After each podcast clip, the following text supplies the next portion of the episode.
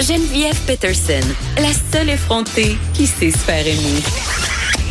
Jusqu'à 15, vous écoutez Les effrontés.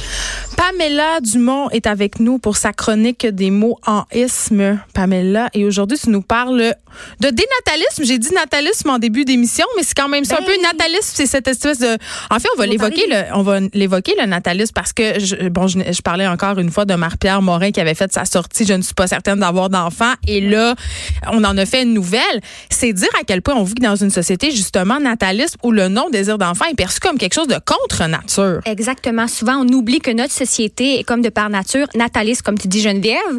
Donc, le dénatalisme, ça a l'air bien fort comme mot. C'est bien tabou à cause de ça, mais c'est très, très peu répandu encore. De plus en plus, euh, entre autres par des politiciens de gauche. Qu'est-ce que ça veut dire, dénatalisme?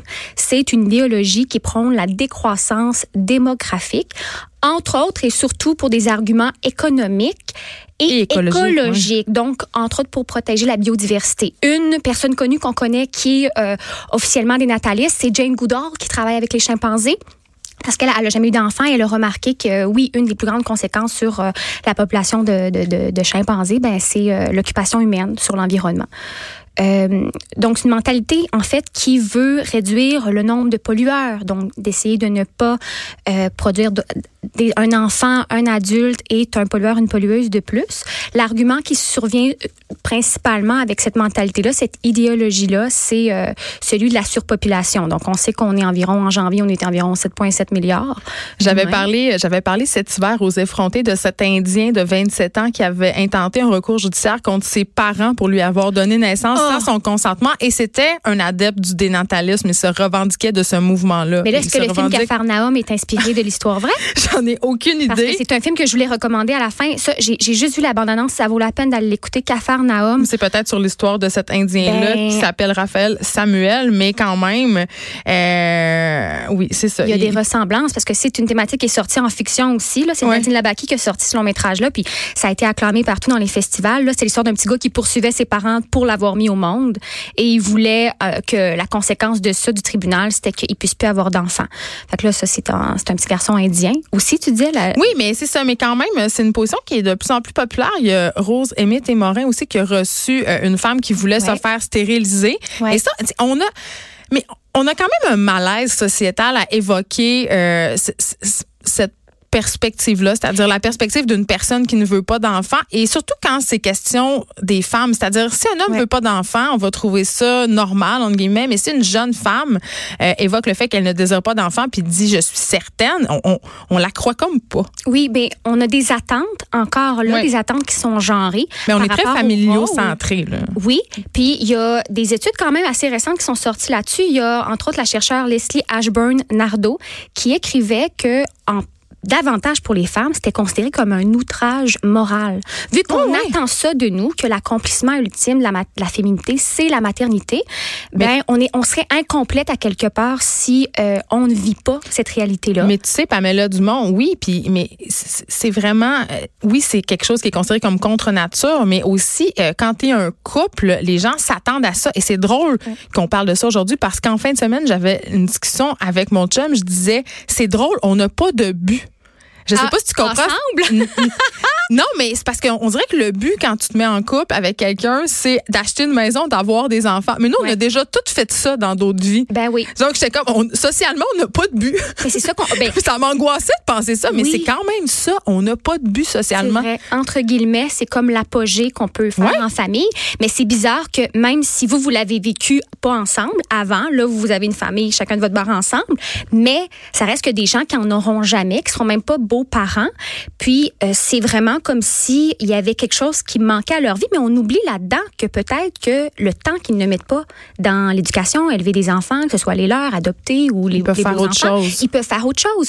Euh, Il y a plusieurs personnes qu'on connaît. Oprah Winfrey, c'est un très, très bon exemple qui n'a pas d'enfant, mais elle dit qu'avec l'école qu'elle a ouverte en Sud Toutes les filles que tu nommes depuis tantôt, Ouais. là, la, la scientifique qui s'intéresse aux, aux chimpanzés, Ouais. euh, Oprah, elles ont toutes en commun d'être des femmes très, très carriéristes, très, très girl boss. Donc, quand même, on est dans ce cliché-là de la femme carriériste et qui n'a pas d'enfants. Donc, les enfants sont incompatibles avec une... Tu sais, on est, on est, quand même encore dans des figures très stéréotypées. Oui, tout à fait. Là, c'est plus parce que c'est des figures qui sont médiatisées. Donc, pour les gens, c'est souvent des modèles. Ils ont beaucoup d'influence. C'est plus pour ça qu'on les nomme.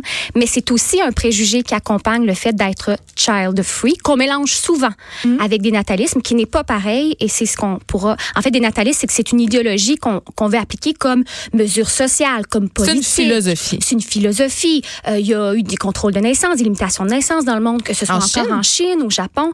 Mais euh, le child free, c'est à échelle individuelle. Donc, il faut vraiment séparer les deux parce que souvent, le jugement par rapport aux personnes child free vient du fait qu'on pense qu'ils sont des natalistes, qu'on pense qu'ils ont une morale, qu'ils veulent nous, nous propager là, sur, nous. Mais c'est pas ça.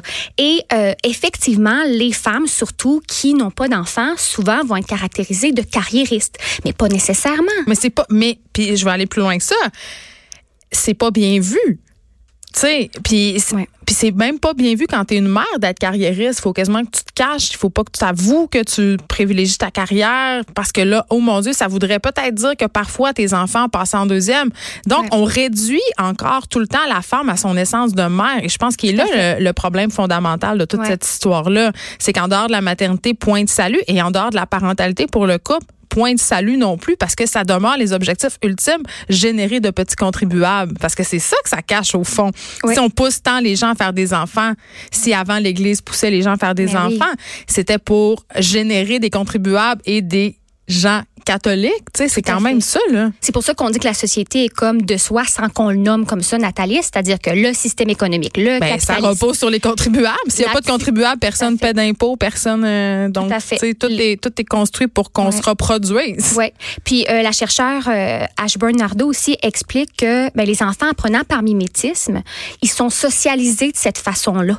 Donc depuis tout petit, étant élevés. Les petites filles en particulier, là, regarde avec quoi on les fait jouer. avec des poupées. Mm. Mais oui, un des fameux jeux qu'on a sûrement tous fait, c'est tenir la maison avec les enfants poupées. Tu sais, qu'est-ce qu'on fait, papa, maman? On joue avec notre frère ou notre soeur. L'autre fois, j'ai vu au magasin de jouets quelque chose d'épouvantable.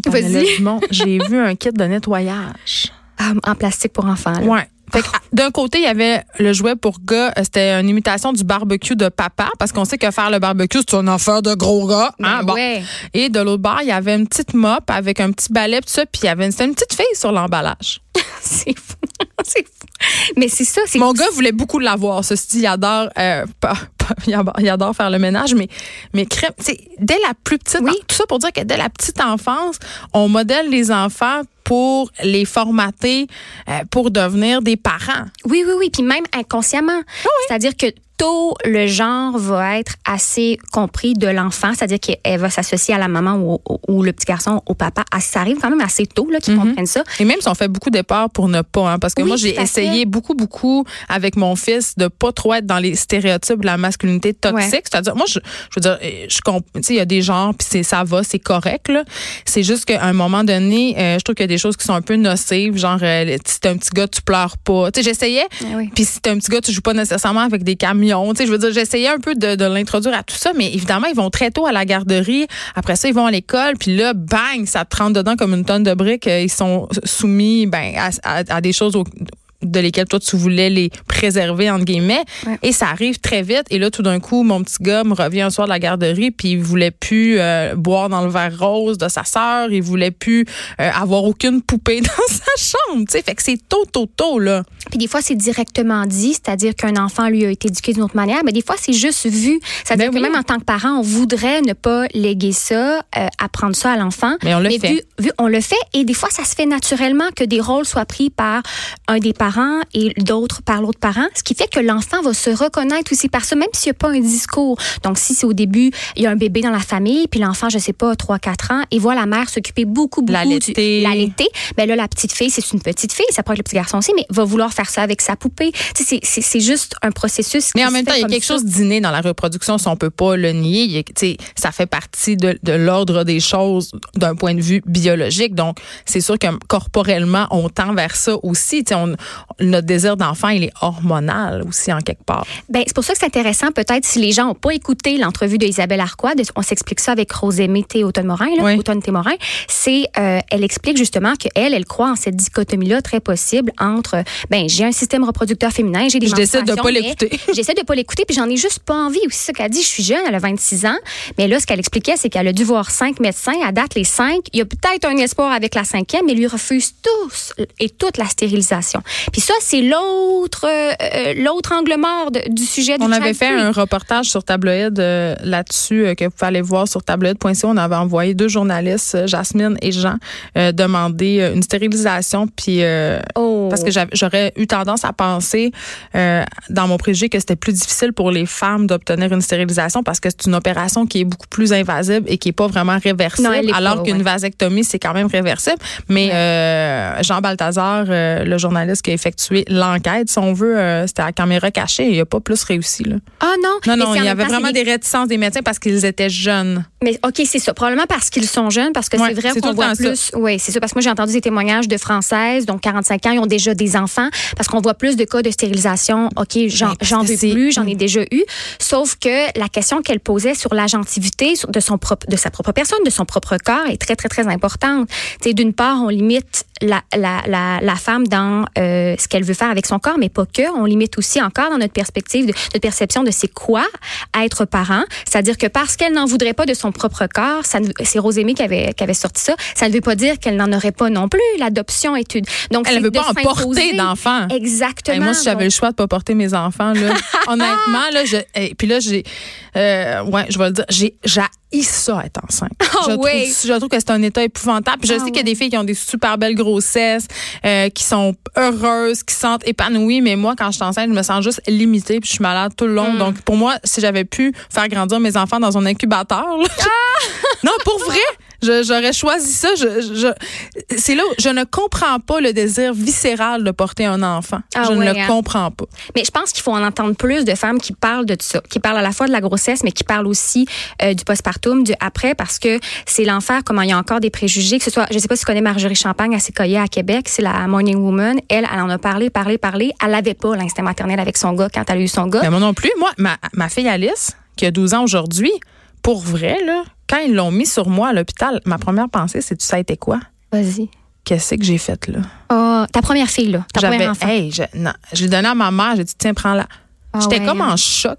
Tu sais, je, je voulais pas, dans le sens où, pas que je voulais pas mon enfant, mais à ce moment-là, là, J'étais trop. Ah, puis de la culpabilité quand même. Puis là, je me sentais tellement mal, ben, c'est ça. ma mère a, a, dit non, non, c'est normal, t'es fatiguée, je vais m'en occuper un peu d'or, puis après. Mais c'est revenu, mais ça, on n'en parle jamais. On n'en parle on jamais. On parle jamais. On est, on est supposé être. Tu sais, oui, il y, a la, il y, a la, mère indigne, puis je pense qu'on s'est beaucoup parlé du fait qu'avoir des enfants, c'était pas si facile que ça finalement, puis que c'était pas la seule façon de s'accomplir. Ouais. Mais il y en a pour qui ça se passe pas très bien. Il y en a des mères qui regrettent d'avoir eu des enfants. Puis ça, c'est excessivement tabou, très, très, très mal vu socialement de le dire. Puis je le sais parce qu'à chaque fois que je fais une chronique euh, sur le fait que je mets un bémol sur ma maternité, c'est-à-dire que je dis, mettons, ah, j'ai des enfants en garde partagée, puis je vois des avantages. Oui. Euh, euh, parfois, je fais passer ma carrière avant mes enfants.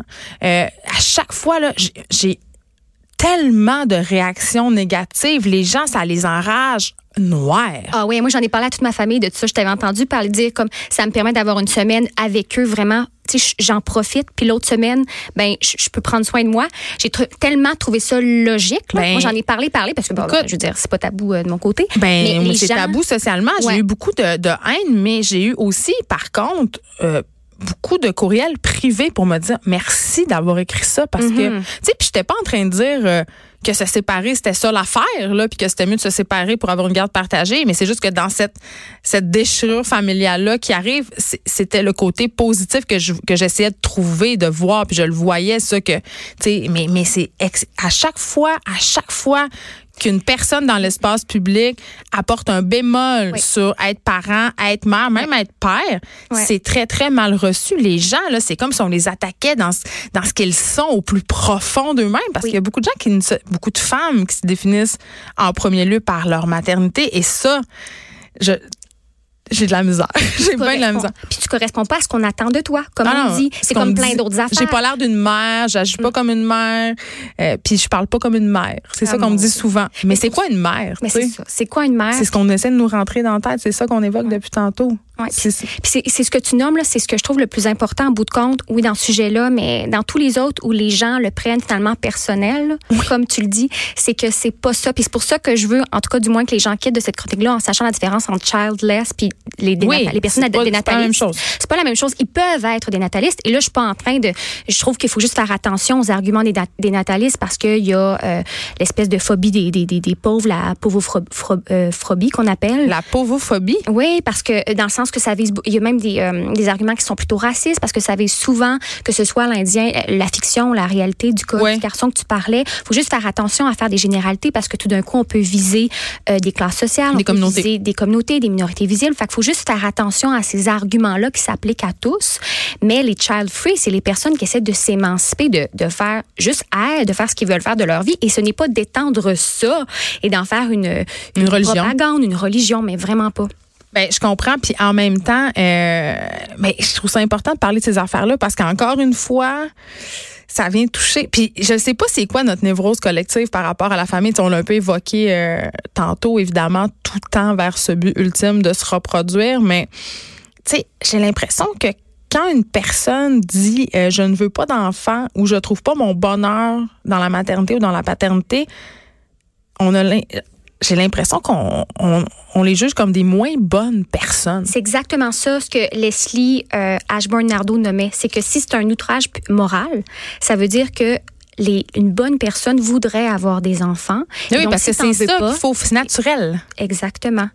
Fait que c'est. c'est, fait que si t'en veux pas, t'es égoïste, tu penses juste à toi, puis t'as des mauvaises valeurs. Parce que les bonnes valeurs, ce sont les valeurs familiales. Et ça, c'est, c'est très, très judéo-chrétien en même temps aussi, Pamela Dumont. Ouais. Ben, c'est pour ça qu'on dit les religions, le nationalisme, tout ça. Ouais et pour l'augmentation du taux fécondité. Oui, puis, puis veut, veut pas, euh, là, on est dans une crise écologique en ce moment. Je veux dire, je pense que la question de la reproduction, il va falloir se la poser, là. Puis là, je, parle, je sais, là, je suis la fille qui a trois enfants, là. D'un point de vue écologique, c'est complètement débile avoir trois enfants dans le monde dans lequel on vit. Mais je pense qu'à un moment donné, tu sais, ça sera plus juste en Chine pour au Japon qu'on va contrôler les naissances. Ça va être un peu dans, un peu partout. On n'aura pas le choix. Tu sais, parce que il y a, c'est plate à dire, mais avant, on contrôlait la population mondiale avec des pandémies. C'est-à-dire, il y avait des, des, épidémies un peu partout, puis ça se régulait. Mais là, avec l'avancée de la médecine, l'hygiène qui se répand un peu partout, les pays euh, qui sont en voie de développement puis qui ont de plus en plus accès à un mode de vie nord-américain, je veux dire, tu sais, il va faire chaud tantôt. Après ça, une fois, exemple, je sais pas, c'est dans une autre, un autre pays, une autre nation que la Chine, le Japon, là, disons euh, en France, euh, on va dire au Canada, une nation occidentale où il imposerait, il y aurait un projet de loi pour limiter les naissances, il faudrait faire extrêmement ben, attention. mais il faudrait faire attention. Puis, on, c'est pourquoi on, on, accepte des immigrants ici, c'est parce que notre taux de natalité est bas. tout ça est un, un, un, en tout cas, un sac de ben oui. selon moi. Toutes les conséquences qu'il y a eu avec le projet de l'enfant unique en Chine, c'est désastreux. Ben, la sélection des sexes. exactement, la, la, sélection on des sexes. On avorte euh, beaucoup de fœtus euh, féminins quand on les donne pas carrément en adoption. Ben oui. Puis il y a des parents qui payent des amendes absolument débiles parce qu'ils ont plus qu'un enfant puis ça les ruine pour le restant des jours. De toute façon, c'est des, des, politiques un peu eugéniques qui sont pas euh, tu sais c'est d'un point de vue éthique, c'est excessivement euh, difficile. Tout à fait. C'est pour ça que moi je dis c'est intéressant d'entendre des personnes child free, mais après ça il faut faire attention parce que c'est vraiment délicat quand c'est au niveau politique, idéologique. Hmm. Moi ça ça me rejoint euh, pas vraiment en fait, mais si les gens veulent se sensibiliser au sujet là, le documentaire Maman non merci d'une québécoise Magenta Barry c'est mhm. accessible en ligne. Super pour euh, avoir plein oui, de Oui, c'est un formidable documentaire. Je l'ai vu moi-même. Allez voir ça. Merci, Pamela Dumont, pour cette, cette autre chronique en isme, dénatalisme aujourd'hui. On s'arrête. Il y a Philippe Melbourne après la pause. Chronique Disque dur.